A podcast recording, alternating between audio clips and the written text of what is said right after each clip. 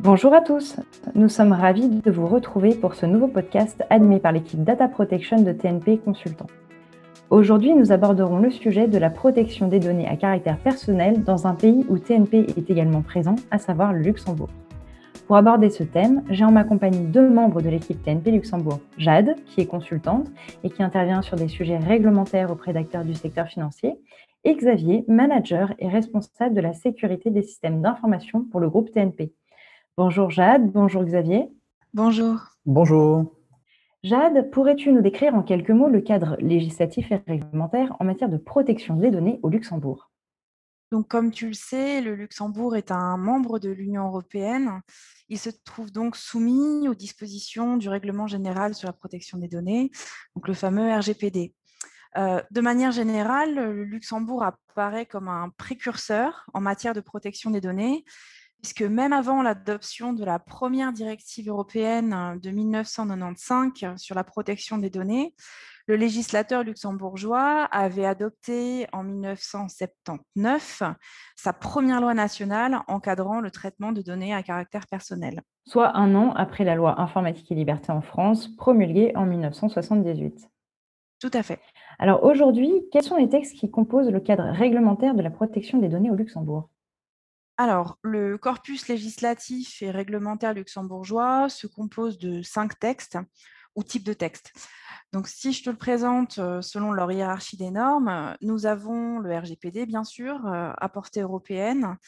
À l'échelle nationale, nous retrouvons deux lois importantes du 1er août 2018. Donc, la première transposant le RGPD et portant organisation de la Commission nationale pour la protection des données, donc la CNPD, qui est l'autorité de contrôle, et la seconde relative à la protection des données en matière pénale ainsi qu'en matière de sécurité nationale. En quatrième lieu, nous avons une loi modifiée du 30 mai 2005 sur la protection de la vie privée dans le secteur des communications électroniques. Et enfin, euh, certains textes légaux prévoyant des dispositions spécifiques en matière de protection des données, tels que les règlements grand-ducaux portant sur euh, le traitement de données effectuées par les autorités de police, mais également des lois relatives aux échanges d'informations entre les États membres, ou encore des traitements de données euh, des dossiers passagers dans le cadre de la prévention du terrorisme. D'accord. Et puisque tu mentionnes donc la CNPD, la Commission nationale pour la protection des données au Luxembourg, c'est bien l'autorité de contrôle en la matière. Peux-tu nous en dire deux mots, en particulier sur son fonctionnement et sur ses missions? Tout à fait. Donc, la CNPD est un établissement public, indépendant, doté de la personnalité juridique. Elle a été fondée en 2018 par l'une des deux lois euh, du 1er août euh, que je viens d'évoquer. Et elle est investie des missions et des pouvoirs prévus par le RGPD. Elle veille notamment à la protection des données à caractère personnel sur le territoire, ainsi qu'à la cohérence des dispositions du cadre réglementaire luxembourgeois que je viens également d'évoquer. Donc, à titre d'information, le collège de la CNPD se compose de quatre membres, une présidente et trois commissaires.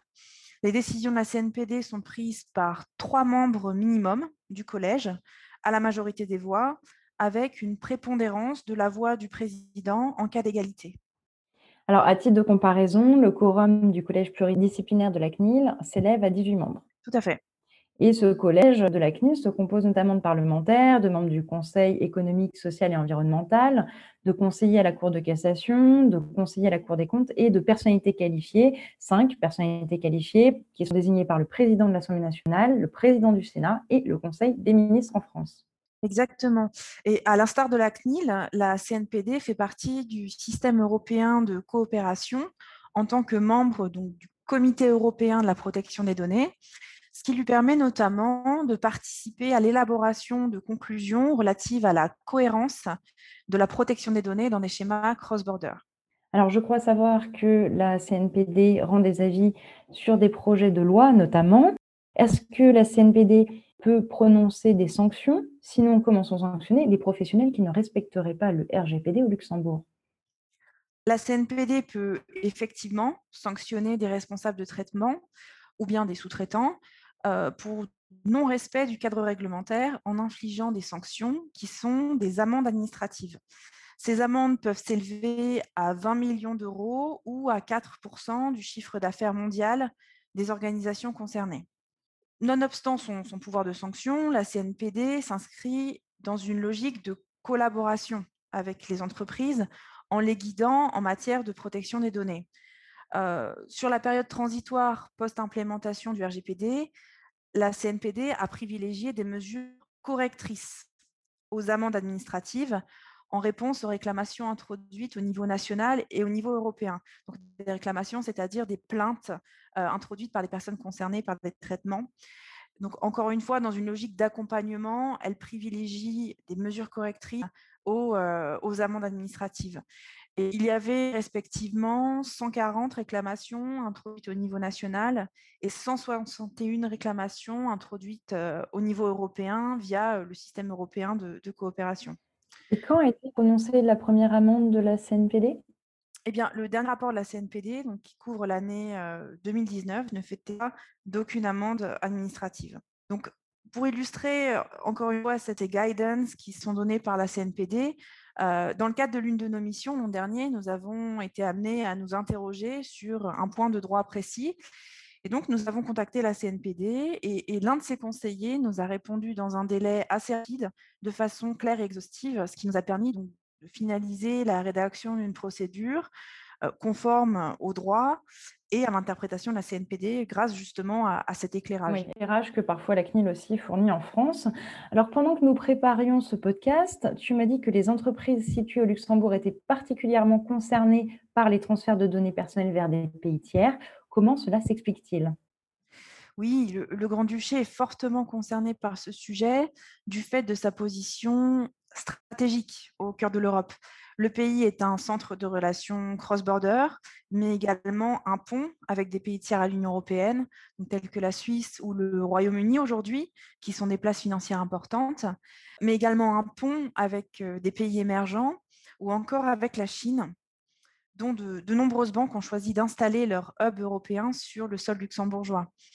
Euh, en quelques mots, l'écosystème luxembourgeois se caractérise par une culture cross-border marquée par la place de la finance internationale, mais également par le grand nombre de clients non résidents des banques luxembourgeoises. le pays entretient de nombreux liens, comme je viens d'évoquer, des liens européens et extra-européens qui impliquent euh, nécessairement de nombreux transferts de données à caractère personnel sous-jacents. TNP Luxembourg est d'ailleurs intervenu dans le cadre de missions de mise en conformité RGPD auprès de groupes bancaires qui étaient euh, confrontés à des problématiques de transfert cross-border, à la fois intra- et extra-européens. Et oui, et dans ce contexte, j'imagine que le Brexit implique de nombreux enjeux pour Luxembourg. Effectivement, de nombreuses multinationales présentes au Luxembourg disposent de succursales ou de filiales au Royaume-Uni. Le Brexit nous oblige donc à, à repenser opérationnellement certains processus intra-groupes qui impliquent des transferts de données entre le Luxembourg et le Royaume-Uni le temps qu'une potentielle décision d'adéquation soit adoptée euh, par la Commission européenne.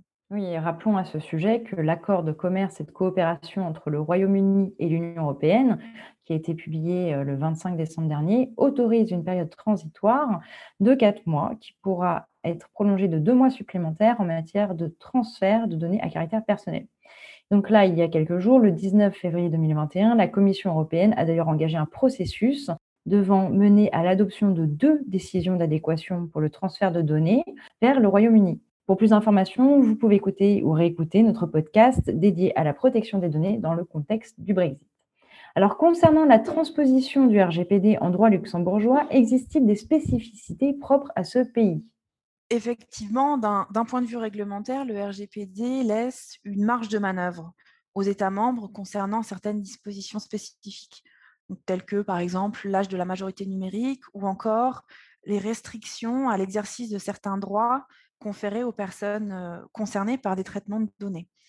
Euh, à titre de comparaison, par rapport à la France, on peut relever trois différences euh, notables dans la transposition du RGPD en droit interne. En premier lieu, concernant l'âge de la majorité numérique que je, viens d'évoquer à l'instant, cet âge est fixé à 16 ans au Luxembourg contre 15 en France. En deuxième lieu, concernant les limitations apportées aux droits des personnes concernées, il est intéressant de souligner que le législateur français a décidé de limiter les droits d'accès, de rectification et d'effacement pour des raisons liées à la sécurité intérieure.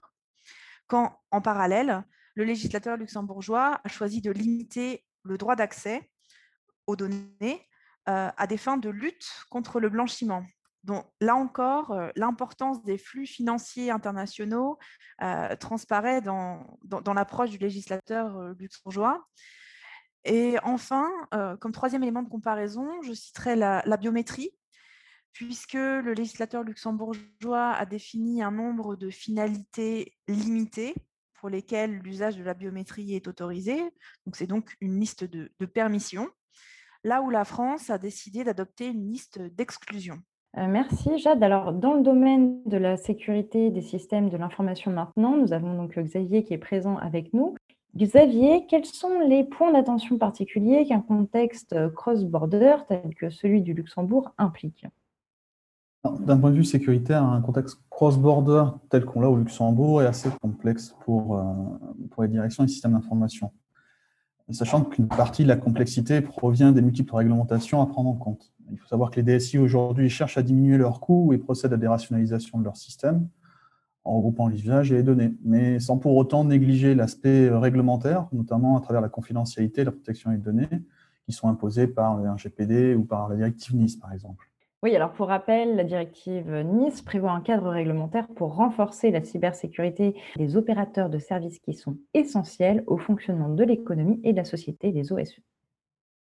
Tout à fait. Les Chief Information Officers, les Chief Information Security Officers et les délégués à la protection des données au Luxembourg doivent concilier euh, les différents aspects réglementaires et économiques et œuvrer de concert pour déployer des mesures de cloisonnement des données soit en clonant les environnements, euh, par exemple, ou encore en mettant en place des contrôles d'accès rigoureux en fonction de la zone géographique ou de la juridiction. Ces mesures permettent souvent de se conformer aux réglementations locales et européennes, ainsi qu'aux exigences de fonctionnement de l'entreprise. Elles ne sont pas toujours suffisantes euh, et on peut avoir parfois recours à l'utilisation du cloud qui est de plus en plus fréquent, qui entraîne généralement un accès au récit ou aux données euh, de la part d'un État tiers ou de la part d'un tiers alors on mettra en place des dispositifs supplémentaires euh, tels que les créations d'espaces de travail spécifiques euh, qu'on retrouve pour les fonctions transverses ou encore le chiffrement de données stockées dans le cloud. Bien que pour ce dernier, le chiffrement, s'il est à la main du prestataire de cloud, euh, il faudra prévoir des mesures supplémentaires puisqu'il ne suffira pas. Vous l'aurez compris, en fait, les différentes mesures vont représenter des coûts et des efforts en plus pour les entreprises et pour les organisations. Elles sont bien entendu nécessaires pour elles, euh, comme c'est le cas au Luxembourg, euh, pour permettre d'améliorer la robustesse face à la menace cyber et par conséquent leur image. Mais au regard du RGPD en particulier, depuis euh, qu'a été entendue la décision Schrems 2 et compte tenu de l'état de l'art, elles ne sont pas toujours suffisantes. Oui, c'est la raison pour laquelle il est nécessaire de réaliser un transfert impact assessment et évaluer les conséquences des transferts de données hors UE, puisqu'on le sait, un simple accès depuis un État tiers constitue un transfert, un traitement de données personnelles. Absolument. Alors, un grand merci à vous deux pour votre participation à ce podcast. Merci à toi, Jade. Nous vous rappelons que TNP vous accompagne dans vos projets de mise en conformité RGPD et de sécurité de vos systèmes d'information. Nous vous remercions encore pour votre écoute et pour plus d'informations, n'hésitez pas à visiter notre site internet protection-d-données.fr ou à nous contacter si vous avez des questions. Nous revenons très vite vers vous avec un nouveau podcast.